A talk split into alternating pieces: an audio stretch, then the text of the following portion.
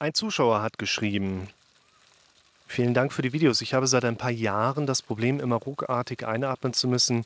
Ich persönlich vermute, es kommt durch mehrere psychische Faktoren. Darunter Trennung der Eltern, 2015 Probleme im Verhältnis zu meinem Vater, 2017. Vermutungen dürfen überprüft werden.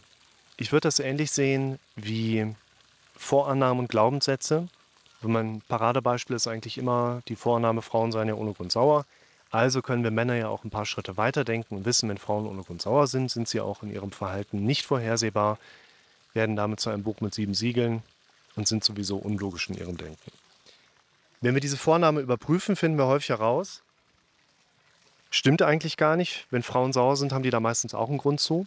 Nur weil Männer die nicht nachvollziehen können oder anders reagieren würden in der Situation, heißt es nicht, dass letztlich eine Frau unlogisch ist. Und wenn wir dann herausfinden, dass wir quasi eine brüchige Vornahme oder so ein brüchiges Vornamenfundament haben und ganze Glaubensgebäude darauf aufbauen, das kann nicht von Dauer sein.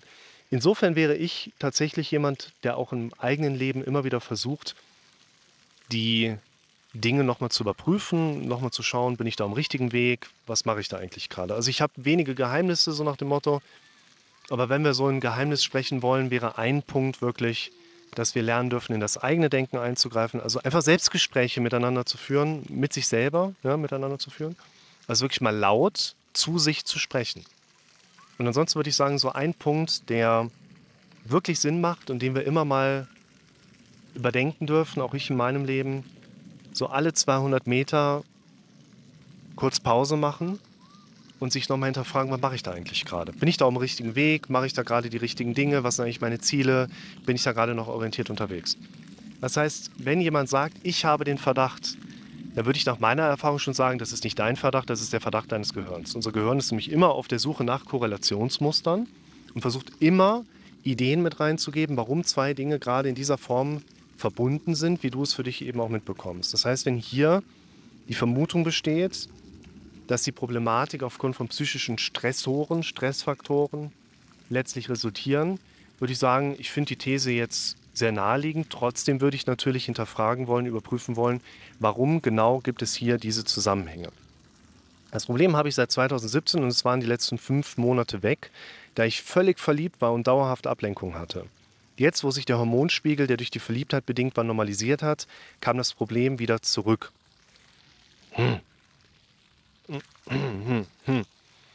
Ich finde, dass wir in unseren therapeutischen Strategien das Thema Hormone mal sehr weit umschiffen dürfen.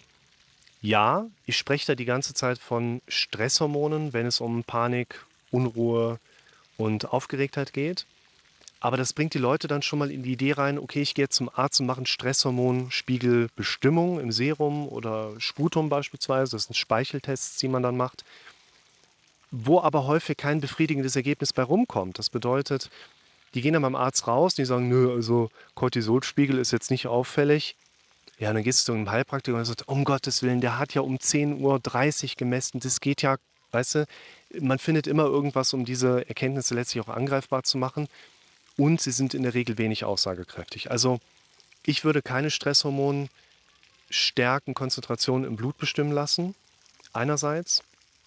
Andererseits würde ich zum Beispiel das Thema Hormonspiegel auch ansprechen, wenn es um die Sache geht, nach ungefähr drei Monaten schüttet unser Gehirn auf sich wiederholende Reize zunehmend weniger Dopamin aus. Ne? Also hier Thema Verliebtheit dauert drei bis sechs Monate in der Regel. Danach ist das Gefühl der Verliebtheit raus, weil eben auch der Chemiecocktail in unserem Körper sich verändert. Ich finde aber auch, wir sind viel zu nah dann immer daran, was zum Beispiel auch Neurotransmitter angeht. Ne? Die Idee, wir haben zu wenig Serotonin, deshalb wären wir depressiv, weit überholt das ganze Thema. Deshalb auch Serotonin-Wiederaufnahmehämmer. Die meisten funktionieren nach der aktuellen Studienlage nicht so, wie die meisten sich das wünschen und vorstellen. Wenn sie mal funktioniert haben, scheint es meistens eher Placebo-Effekte gehabt zu haben. Haben viele unerwünschte Arzneimittelwirkungen noch mit dabei. Da muss man einfach immer so eine Nutzen-Risiko-Abwägung machen. Aber warum will ich hier weg von den Hormonspiegeln? Weil es uns auf eine Fährte lockt, auf die wir letztlich nur wenig bis gar keinen Zugriff haben. Ich meine, wer verliebt ins Verliebtsein ist, der muss sich sowieso alle sechs Monate eine neue Flamme holen.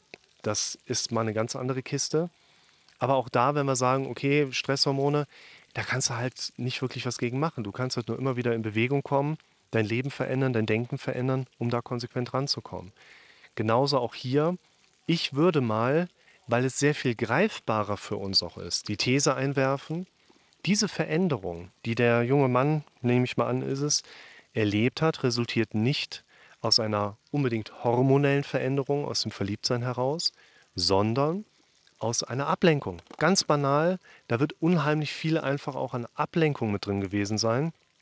Das heißt, hier ist eine Verliebtheitsphase über circa fünf Monate einfach in der Lage, natürlich vielleicht irgendwo auch aufbauen mit auf den Glückshormonen, die dann ausgeschüttet werden.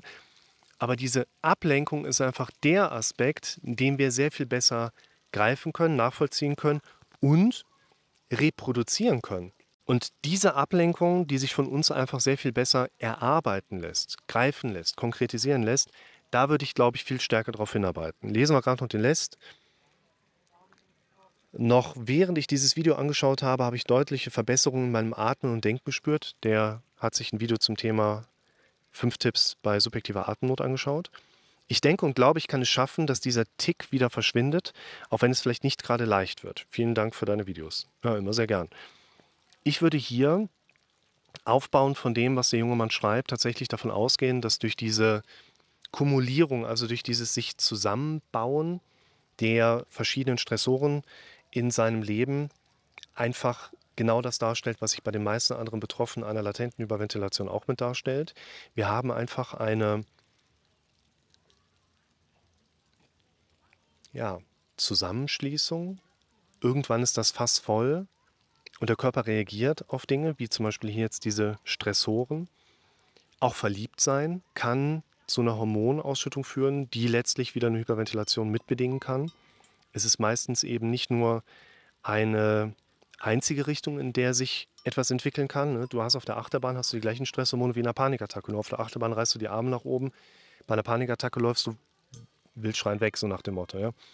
Und das sind Punkte, das schreit nicht mein Kind, alles klar.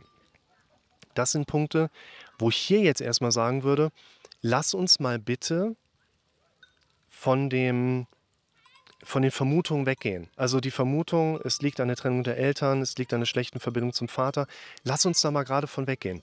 Weil, wenn wir das als problematische Grundlage nehmen oder Problemgrundlage nehmen, sind wir einfach zu nah daran, okay, wir müssen erst die Trennung der Eltern verarbeiten, kitten, das Verhältnis zum Vater wieder deutlich verbessern, damit die Symptome wieder remissieren, also rückläufig werden. Ich glaube, dass auch in dieser Situation hier, ihr, kriegt es ja mit, mehr als das habe ich ja nicht zur Verfügung, aber ihr kriegt es ja mit, dass hier erstmal nur ein kleiner Ausschnitt aus dem Leben eines Menschen mitgeteilt wird. Und ich glaube auch hier, lässt sich das Thema viel besser verarbeiten, indem man eben nicht die scheinbaren Baustellen versucht jetzt zu relativieren oder zu verarbeiten, sondern straightforward, retrospektiv, nicht mehr nach hinten schauen, prospektiv nach vorne arbeitend, jetzt zu sagen, wir machen das, was wir bei Hyperventilation machen, wir machen das, was wir bei Derealisation und Panikstörung machen, wir versuchen immer möglichst schnell im Moment des Aufkommens eines Phänomens, einer Sensation, einer Symptomatik, die links liegen zu lassen und was anderes wieder größer zu machen. Weil das hat ja mit der Verliebtheit schon mal geklappt. Wir brauchen jetzt nur andere Themen, die man konsequenter hier mit einbringen kann. Dazu gehört aus meiner Sicht einmal, und die beiden Videos solltet ihr auf jeden Fall mal anschauen, euch auf jeden Fall mal anschauen, negatives Denken und Verhalten loswerden, ist das eine. Und du brauchst immer ein Projekt, da rede ich über den Haupthandlungsstrang, den man damit einbeziehen kann. Denn letztlich geht es hier um das Verlernen einer negativ erlernten Eigenschaft, wozu Nägelkauen gehört, wozu Derealisationsintrospektion gehört. Also ich versuche hineinzufühlen, ob ich gerade mich derealisiert fühle. Genau wie aber auch dieses Thema Atemnot. Letztlich weniger schnaufen, das bringt dir eine entsprechende Entlastung mit da rein. Und ihr mit diesen beiden Videos einen Ausgangspunkt habt, von dem ihr nochmal starten könnt. Immer wieder Hyperventilation beispielsweise, Atemübungen machen, sich von der Problematik distanzieren, aber was anderes wirklich vom Fokus her stark in den Kontext mit reinnehmen. Weg von dem geht meistens durch hinzu. Ne? Also Distanz von ist in der Regel durch hinzu. Loslassen kommt meistens nicht vom Loslassen, sondern vom Neugreifen. Und das, was der Kollege hier geschrieben hat, ist ja quasi schon mal der Beweis, wenn ein Verliebtsein ausreichend Ablenkung gebracht hat, hier eine Distanz von dem Symptom zu kriegen, dann kriegst du das auch anders hin.